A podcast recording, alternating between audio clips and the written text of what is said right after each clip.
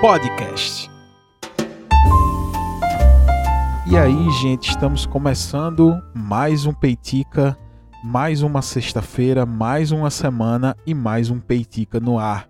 Queria dizer que é um prazer trazer esse programa até vocês, porque é um prazer gravar este programa, é um prazer separar um tempinho na minha semana para a gente poder pensar no que a gente vai conversar na sexta-feira, a gente esquematizar, é, roteirizar minimamente, até porque não tem um roteiro gigantesco nesse programa, é algo muito que eu, que eu costumo e eu prezo muito pelo feeling, né? Na hora que está se gravando o Peitica, eu gosto muito desse formato de programa que vai muito no feeling, e é por isso que o Peitica tem pouquíssima edição, tem pouquíssimo roteiro, e mesmo assim é um baita de um programa para se gravar inclusive pelo fato dele de, do, do Peitica dar muito feedback, né? É, o, os ouvintes do Peitica são maravilhosos. Eu sempre falo isso aqui. Ainda não somos muitos, mas nós somos muito, mas nós somos muito bons mesmo.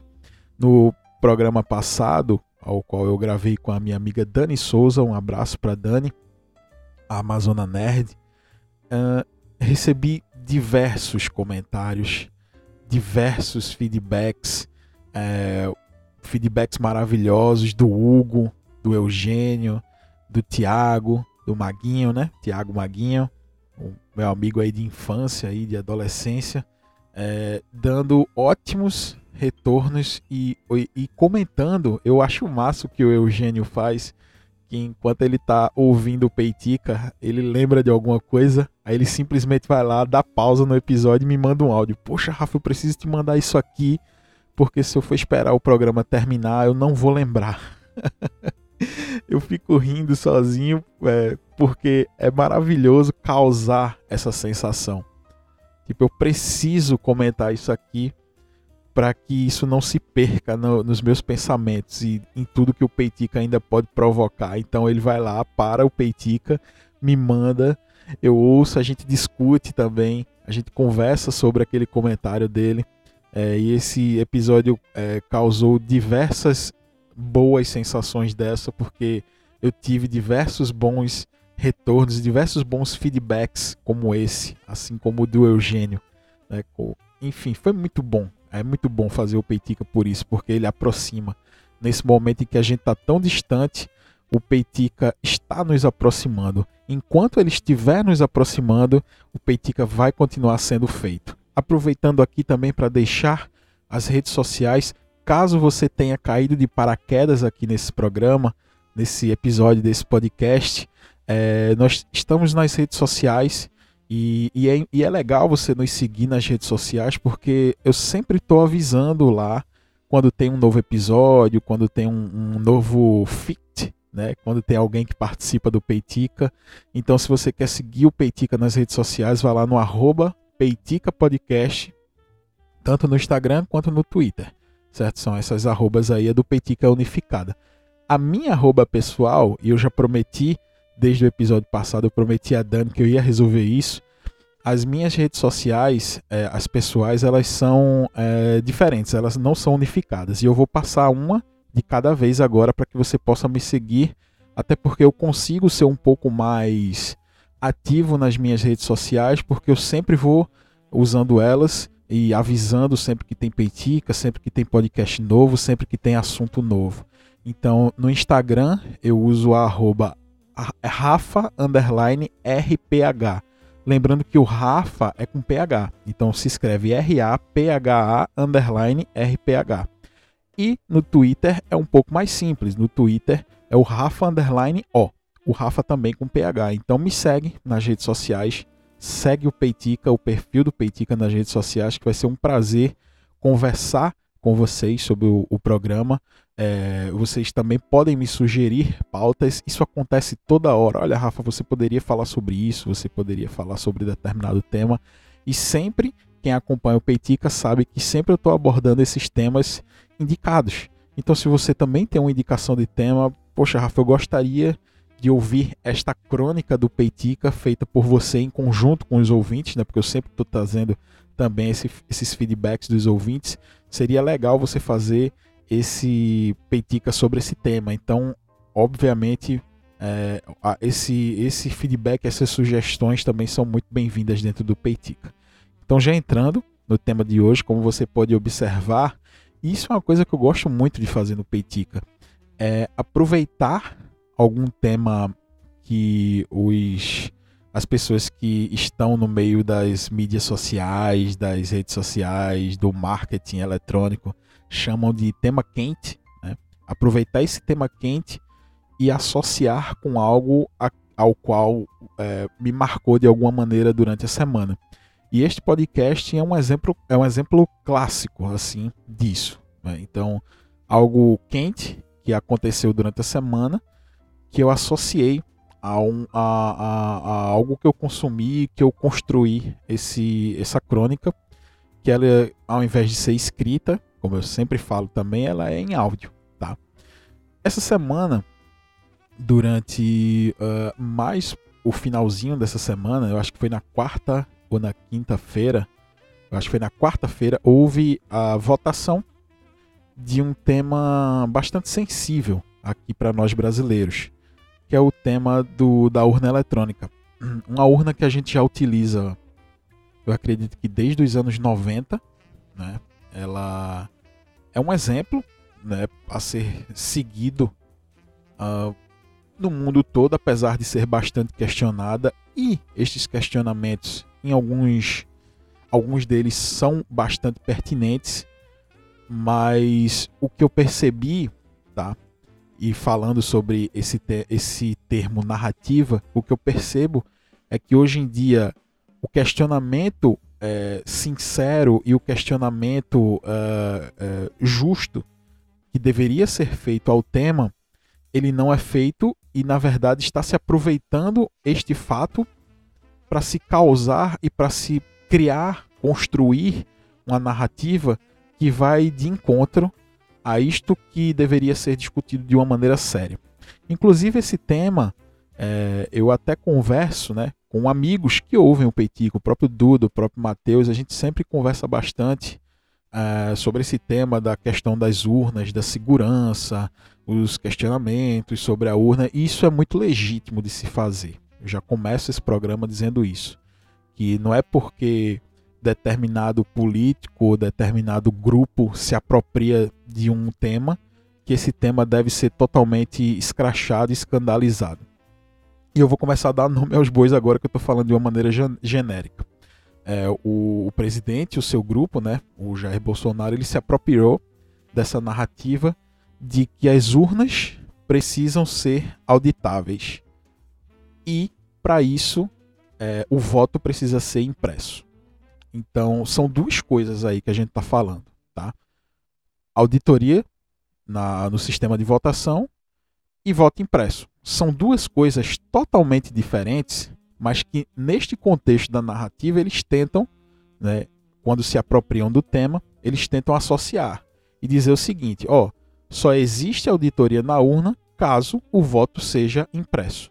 E isso é a primeira mentira dentro desse controle de narrativa que a gente observa. Né? Essa, é, essa é a primeira coisa que a gente precisa observar nesse tema. Primeiro, antes de entrar exatamente nesse contexto, existem pessoas sérias tá? que falam sobre a segurança nas urnas eletrônicas. Tá? Existem pessoas, existem especialistas, existem é, é, é, esse, esse, é, que, pessoas que estão debruçadas sobre o tema tá? desde muito tempo e pessoas que questionam o, o STE, né? E que muitas vezes obtêm resposta do órgão superior, né, eleitoral aqui do nosso país. Então são pessoas que estão envolvidas, inclusive também no desenvolvimento.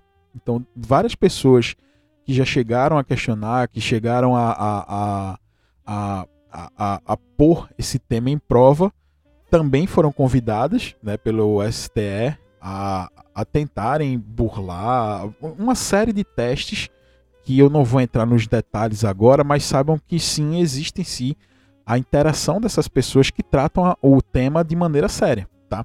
Inclusive um deles, até para não deixar simplesmente ao vento aí uma citação como essa, um deles é o próprio um, um, um, um empresário que se chama Marco Gomes, Ele é muito famoso, assim, principalmente nessa área nerd, porque ele é. Ele participa muito do, do Nerdcast, né? Enfim, é um, um dos maiores podcasts aqui do, do, da Podosfera brasileira. Ele é fundador de uma empresa que se chama YouPix. Se eu não me engano, o nome da empresa dele é essa. E ele é assim muito ligado em tecnologia, ele é um cara assim visionário, eu acho muito bacana o conteúdo dele. É, o acompanho nas redes sociais e uma coisa que ele tweetou um dia desse é que essa narrativa criada pelo, pelo governo, pelos seguidores do governo, ela mais atrapalha do que ajuda no questionamento da segurança do voto aqui no Brasil. Porque tem gente séria que faz isso, que questiona da maneira correta, que propõe soluções e que neste momento essas pessoas que discutem a segurança da urna eletrônica de maneira séria, nem elas apoiam essa própria narrativa do governo, como é, a, a exemplo disso o próprio Marco Gomes, que sempre esteve é, envolvido nesses debates, sempre ouviu, ele, ele sempre trouxe é, essas pessoas que, que questionavam a urna eletrônica para sua realidade, né? Ele sempre compartilhava e ele diz nem essas pessoas elas compram essa narrativa do governo porque elas poderiam aproveitar, ah, não, já que está sendo levantado isso, vamos lá. Mas o que a gente precisa entender dentro desse contexto é que o questionamento da, da auditoria nas urnas, é, neste momento, ele é feito para causar uma celeuma dentro do processo eleitoral. Então, o presidente e seus seguidores eles não estão preocupados na auditoria do voto. Na verdade, o que eles querem é criar essa instabilidade dentro do processo eleitoral. Tá? E eles estão, eles poderiam utilizar de qualquer coisa para que esse cenário de instabilidade fosse criado. Eles acharam esse contexto da urna eletrônica e eles estão aproveitando esse tema, que é um tema sério, para criar essa instabilidade. Por isso que é muito perigoso, tá? A gente comprar essa narrativa neste momento, tá? Não estou dizendo que o tema não é bom de ser abordado, não estou dizendo que é, este tema não precisa ser discutido. O que eu estou dizendo é que a gente precisa ter cuidado em abordá-lo neste momento pelas pessoas que estão propondo este debate, porque o objetivo delas não é resolver nenhum problema, e sim criar este clima de instabilidade nas eleições, certo? Um exemplo disso também que eu posso dar. É, quando a gente começa a falar, aproveitando o tema da Covid, que há, há quase dois anos ele é uma realidade diante da nossa sociedade, a gente precisa discutir remédio para a Covid, que a gente possa diminuir os efeitos, que a gente possa é, diminuir a, a, a, essa, essa, esse modo mais grave da doença, a gente precisa discutir, assim como foi discutido com outras doenças. Mas nesse momento, o que a gente precisa fazer é vacinar, tá? O que a gente precisa fazer é entregar uma solução que já existe. Porque quem compra essa narrativa que precisa haver um medicamento agora é, são pessoas que estão interessadas em vender a cloroquina, em dizer que o presidente está certo na, na tal da ivermectina. Então, sim, esse é um exemplo que eu estou dando e comparando com a narrativa das urnas, que sim, a gente precisa discutir um remédio para essa doença, porém, neste momento, o mais importante é a vacina. Então é este mesmo paralelo que eu traço diante do questionamento das urnas eletrônicas. Sim, é um tema sensível que precisa ser discutido, quanto mais segurança melhor no processo de votação, mas nesse momento ele está sendo utilizado para se criar factoides com o puro desejo de instabilizar a, o processo eleitoral. E a gente sabe que são duas coisas diferentes: voto auditável e voto impresso, certo? É, quando se cria essa associação entre a um voto só pode ser auditado se for impresso, a gente está criando uma falsa sensação, um, um, falso controle de narrativa que ele, ele, ele é usado justamente para causar estas falsas sensações. Então, hoje, a urna tem a sua segurança, certo? Isso é fato. Ela tem a sua segurança. Ah, Rafael, mas poderia ser melhor, poderia ser feito de uma maneira diferente. Ah, mas se colocasse um papelzinho, sim, sim, poderia ser melhor, certo? Porém, hoje, o processo consegue garantir que a eleição seja feita de uma maneira ilibada, que a, que a eleição seja feita dentro de um processo onde ponha todos os candidatos de maneira igualitária diante de um pleito. existem diversos processos. É, você chega na sessão de votação, você dá o seu, o seu título de eleitor, o CPF, seja lá o que for, a pessoa colhe a sua assinatura, na hora que é, imprime o seu comprovante, é, ao final do processo eleitoral se imprimem os, os, relatórios das urnas. Estes relatórios eles têm que bater com aquilo que foi colhido durante é, o, o, processo em que as pessoas vão chegando até o seu local de votação. Então já, aí já existe uma maneira de se auditar. Peraí, se houver voto a mais ou a menos, o que foi que aconteceu? Né? Porque existe uma maneira de se é, associar algo físico, que é o papel, dentro do voto eletrônico que está lá gravado nas urnas. Tá? Então existe essa maneira de se auditar. Tanto é que é uma prática comum. Os partidos, tá, ao final de, de, do processo eleitoral, se caso eles tenham alguma suspeita, eles vão lá, pedem uma auditoria de determinada urna, de determinada sessão, enfim. E isso é feito, isso é mostrado. Então vamos parar com essa questão de associar o voto impresso a um voto auditável, porque são duas coisas diferentes. Tá? Inclusive, é, sobre o processo de. Porque o processo que se propõe é, pelo governo é que quando você vote, né, quando você clique lá no botãozinho, um, um, papel saia e caia dentro de uma urna, você nem vai ter contato com aquele papel. Tá? Então, essa é a proposta do governo. É, Para quem trabalha com tecnologia como eu, sabe que isso também é perfeitamente burlável. Então, se eu digitar um papel, eu posso tranquilamente dentro do software mandar ele imprimir outro. E quando gravar esse voto que apareceu na cara da pessoa que ela estava votando em determinado político, eu também posso gravar de uma maneira errada. Então, assim, não é porque a gente vai imprimir que vamos resolver todos os problemas também, porque o voto impresso também ele é passível de fraude assim como era antigamente, quando até se utilizava o, o, o caderninho lá, a cédula de votação. Então todo todo o processo de eleição ele é passível de fraude. Cabe aos órgãos competentes daquela nação, quando escolher o seu sistema de, de votação, ah, nós vamos votar através desse, desse sistema. Então, a partir do momento da escolha do sistema de votação, aí sim se escolhe as ferramentas necessárias para se auditar, seja de maneira eletrônica, seja de maneira física. Então, é, apenas para virar essa página do voto, para a gente dar seguimento ao podcast, lá nos Estados Unidos a gente tem um modelo de voto é, impresso, né, na cédula ainda. E detalhe, tem gente que fala, ah, essas urnas eletrônicas no, só são usadas no Brasil, em países emergentes, é, que também isso é um factoide, tá? Porque alguns estados norte-americanos, tá? da maior democracia, da dita maior democracia do mundo, alguns estados, se eu não me engano, são três ou quatro estados dos Estados Unidos, eles utilizam a nossa urna eletrônica lá no processo eleitoral, tá? Então vocês podem procurar, eu não vou me recordar quais são os estados agora, mas essa urna eletrônica que a gente usa aqui no Brasil, em alguns estados norte-americanos, elas, elas são usadas. Porque lá o, o, o pleito é, lá a divisão do poder do Estado com o poder do, do, do, do, país ele é um pouco mais dividido. Então cada, cada estado consegue legislar né, diante da eleição. Então esses estados decidiram que iria usar o processo né, o da, do, do voto eletrônico que é usado aqui no Brasil. Então nesses três ou quatro estados, posso estar enganado, mas eu acho que são três ou quatro estados utilizam esse processo da urna eletrônica que a gente tem aqui no Brasil. Tá?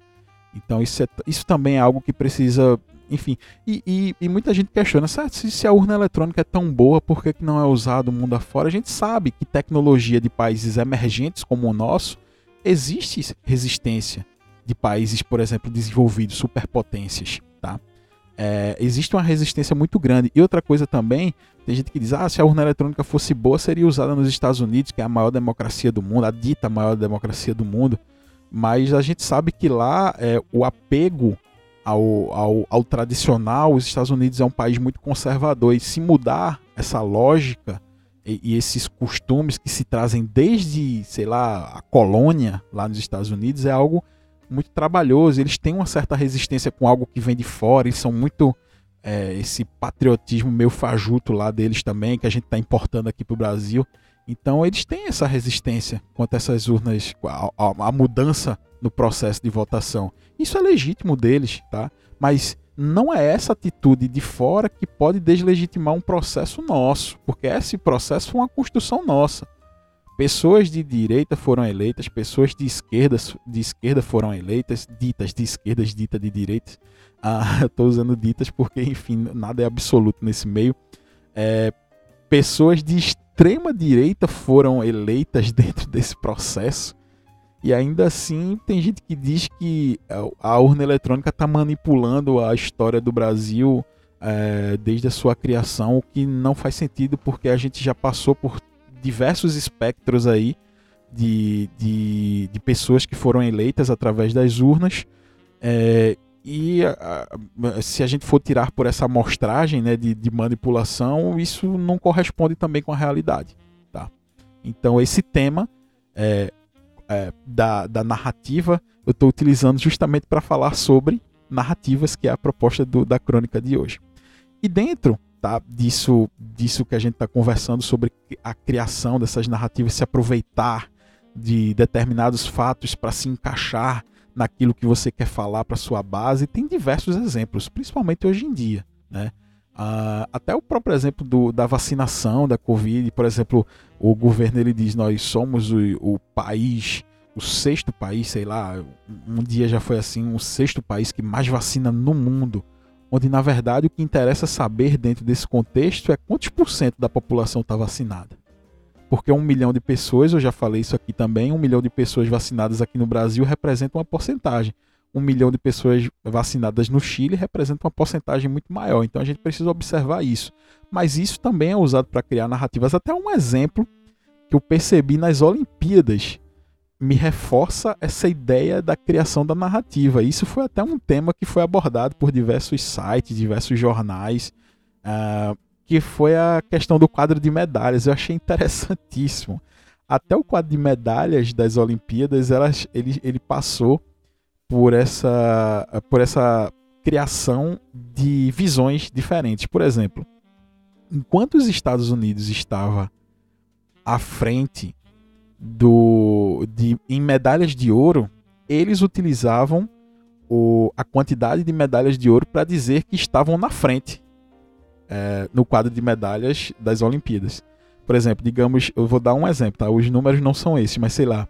Os Estados Unidos tinha 100 medalhas, a China tinha 150, certo? Então, em teoria, a China deveria estar à frente, né, dos Estados Unidos, porque ele, afinal eles têm 150 medalhas. Tem mais medalhas do que os Estados Unidos. Porém, os Estados Unidos, para não colocar a China na frente, eles iam lá e diziam: ó, a gente tem 100 medalhas, mas dessas 100, 50, sei lá, são de ouro, enquanto a China tem 49 de ouro. Logo, nós estamos à frente da China. Isso foi sendo levado é, dentro das Olimpíadas tanto por Estados Unidos quanto por China. Da mesma maneira, a China fazia lá do outro lado também. Então, enquanto a China estava no quadro de medalhas à frente, a contagem, eles, eles se colocavam à frente. E em determinado momento, quando passou né, o número de ouros, ele também se aproveitou. Da, enfim, então vão se criando esses factores. No final, eu acho que os Estados Unidos terminou tanto com mais medalhas de ouro quanto com mais medalhas no geral e aí não tem o que se questionar, ele realmente ficou à frente. Mas é, até dentro das Olimpíadas foi se criando esse clima de narrativa dentro desse contexto, que eu achei também muito interessante e que nos prova que a sociedade que a gente vive hoje é uma sociedade muito de, de construção dessas narrativas, né? de observar recortes de fatos para a gente criar a nossa própria história. Isso me chamou muita atenção também.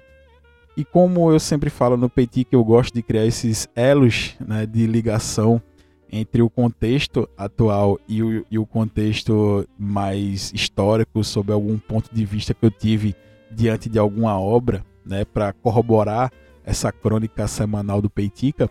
É, essa semana eu vi um filme, tá? Que inclusive eu eu, eu tratei o filme como se fosse uma série, porque afinal o filme tem quase, quase quatro horas, não é o, o Snyder, Snyder Cut, né? Então fiquem tranquilos. Mas foi um filme que eu assisti, um filme alemão. Ele, o título dele é Das Boot, e aqui no Brasil ele ficou conhecido como O Barco, e tinha um subtítulo, né? O Barco, Inferno no Mar. Então esse filme ele conta tá, a, a visão alemã da Segunda Guerra Mundial, mas não a visão alemã, como, é, inclusive porque também o filme, essa versão do filme é alemã, tá? Então, é, posteriormente até foi feito até um outro filme, inclusive os Estados Unidos adoram fazer isso, né? Pegar um filme que foi um sucesso em determinado país e criar a sua própria versão hollywoodiana, assim como foi Parasita e, e pasme, estão discutindo fazer um Parasita versão Estados Unidos. Enfim, é, então esse filme passou pelo mesmo processo. Ele foi lançado em 82, né, uma produção alemã, e posteriormente, se eu não me engano, foi em 2018, os Estados Unidos fez uma refilmagem hollywoodiana que falou sobre, enfim, tratou sobre a mesma história. Dizem que essa versão norte-americana é um completo desastre enquanto a versão de 82, que foi a que eu assisti, eu considero que o filme é assim uma obra de arte. Tá? Muito, muito bom o filme, muito bem construído. E esse recorte que eu falo da Segunda Guerra Mundial é sobre a visão de, dos marinheiros é, alemães que eles estão à frente de um submarino alemão. A gente sabe, né, que isso, essa história é baseada em fatos, né? E a gente sabe que a frota de, de submarinos alemães, ela foi estratégica para Hitler? Eles, através dos submarinos, eles começaram a, a, a ser um ponto de resistência no mar que era totalmente dominado por, pelos ingleses, né? Eles sempre, os ingleses sempre foram bastante tradicionais nessa questão do, do combate em mar, né? no mar. Então, quando se surge essa alternativa alemã, né, que, os, que são os submarinos, então eles conseguem causar diversas baixas e um estrago enorme para Churchill, né, que era o, o, o líder lá, o primeiro-ministro inglês na época da Segunda Guerra Mundial. Então, a história desse filme ele conta sobre a, o ponto de vista da tripulação de um submarino alemão e é tenso demais. É tenso, muito tenso o filme, porque afinal é um submarino. O filme passa a todo momento esse, essa noção e esse essa claustrofobia de se viver dentro de algo tão pequeno. Então são, sei lá, 50 tripulantes, 50 soldados lá, entre oficiais e soldados, né, obviamente, mas que vivem enfurnados dentro de um submarino o dia a dia deles, né, dentro do, do mar, dentro da, daquele contexto de guerra. Eles não estão a passeio, eles estão em guerra. E o dia a dia deles, como é cozinhar, como é comer, jantar dentro daquele lugar, como é se divertir dentro daquele lugar. E a todo momento eles estão esbarrando, sei lá, num, num, numa cama, esbarrando no, no submarino. E em momentos tensos, quando eles encontram, né? É, embarcações do, do seu adversário e precisam combater no mar. São cenas incríveis, gravadas em, na década de 80, assim, são cenas maravilhosas e eu acho muito massa esse filme porque conta, relata de maneira muito precisa, ao meu ver, afinal eu também nunca estive no submarino. E, e é muito tenso quando começa porque, ao contrário do que se imagina, essa batalha no mar feita pelo submarino, ela é muito silenciosa tem uma pessoa lá que fica ouvindo tudo que acontece dentro do mar e ele precisa interpretar cada barulho que acontece. Então, é, e quando se tem o combate, né, todo mundo, toda a tripulação precisa estar em silêncio para que esse, essa, esse, essa pessoa que cuida de ouvir o mar, ele esteja totalmente concentrado para poder interpretar os sons, para poder localizar através de sonar qual é a posição do inimigo, para eles poderem lançar os torpedos, para eles poderem fazer os ataques de guerra e também sofrer os ataques. É muito claustrofóbico, principalmente quando bombas começam a explodir assim perto do submarino. E a gente sabe que se um buraquinho for aberto naquele submarino, todos vão morrer, porque a pressão é tão grande que transforma aquilo ali numa lata de sardinha. E se houver um escapezinho de pressão, tá todo mundo morto ali. Eles vão ser esmagados pela pressão do mar. E também tem, tem uma cena muito interessante que quando o submarino vai mergulhando, eles vão fazer um teste, né, para ver se o submarino tá bacana mesmo para entrar em guerra. Eles mergulham, né, eles submergem E aí ele vai pedindo, pode descer mais 50 metros, desça mais. Aí vai chegando 50 metros, 60, 70, 100, 120, 150, 170 metros abaixo né, da superfície. E aí o submarino ele começa a ranger o ferro. Assim, eles ouvem aquele ranger de ferros e ficam sem entender. Caramba, será que vai aguentar? Se não aguentar, tá todo mundo morto. Então é um filme muito, muito massa, assim, muito bacana. Apesar de ser a visão alemã da guerra. E aí que entra no tema da narrativa, né? Porque, como a gente sabe, eu também sou professor de história, é, a história é sempre contada pelos vencedores, né? Então a gente tem diversas produções hollywoodianas, norte-americanas, que tratam sobre a Segunda Guerra Mundial, que se tornou bastante corriqueiras dentro do nosso, do nosso consumo, né? Sobre Segunda Guerra Mundial, mas também existem filmes que contam a narrativa do outro lado também. Então esse filme é uma visão alemã, né, que conta o quão heróico, heróicos foram os soldados alemães por encarar a guerra naqueles submarinos em condições adversas, então também é uma construção do outro lado, né? A visão alemã, a obra ele não exalta de maneira alguma, sei lá, a figura do nazismo, do Hitler, pelo contrário, eles até são bastante é, cuidadosos com isso. Obviamente tem, né, referências, mas também não é nada feito para exaltar e vale a pena, né? conferir essa visão diferente de narrativa sobre a Segunda Guerra Mundial, que a gente está tão acostumado a ver com o outro lado. Eu achei muito interessante, é um filme que vale a pena assistir, certo? Então é essa ligação de fatos que eu faço dentro dessa crônica do Peitica.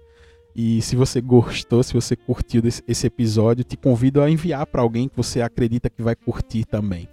Então, muito obrigado por ouvir o Peitica até aqui.